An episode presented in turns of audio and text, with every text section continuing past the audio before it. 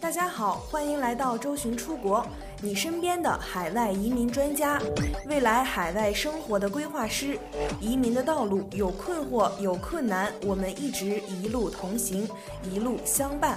更多移民、教育、海外生活、资产配置的相关资讯，请关注周巡出国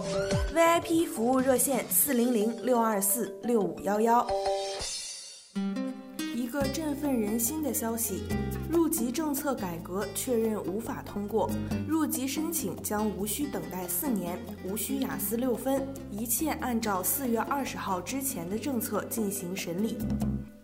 澳洲移民部长提出的入籍政策改革主要内容是：PR 申请入籍之前增加四年的等待期，加强英语水平测试的考试难度，以及赋予移民部长更多的权利等等。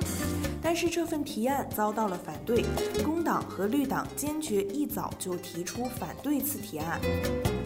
早在一个月前，中立党派的党魁也公开表示，我们的反对立场没有改变，我们不会支持提案现有的状态，它需要进行改变。拒绝提案中将英语标准提高至雅思六分，明确表示加入澳洲国籍并不需要如此高的标准。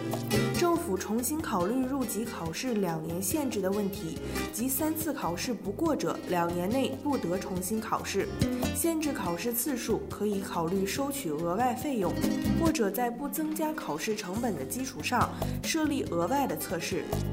为 PR 申请人提供过渡期。对于在2017年4月20号或者之前持有永久居留签证的人群，依然按照旧政策来审核居住条件，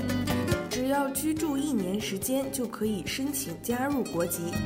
之后政府一直没有对法案进行修改。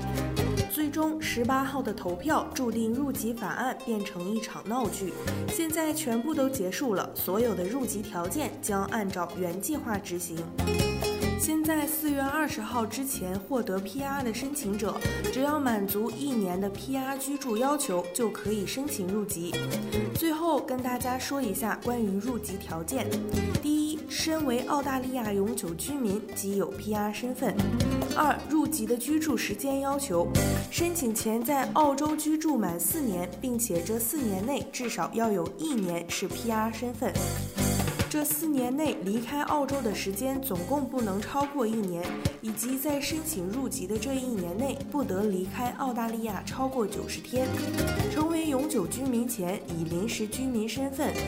在澳大利亚居住三年，在获得永久居民身份后，居住一年便可申请公民。第三，申请人需要参加面试，要能用英语说出澳大利亚公民的义务和权利。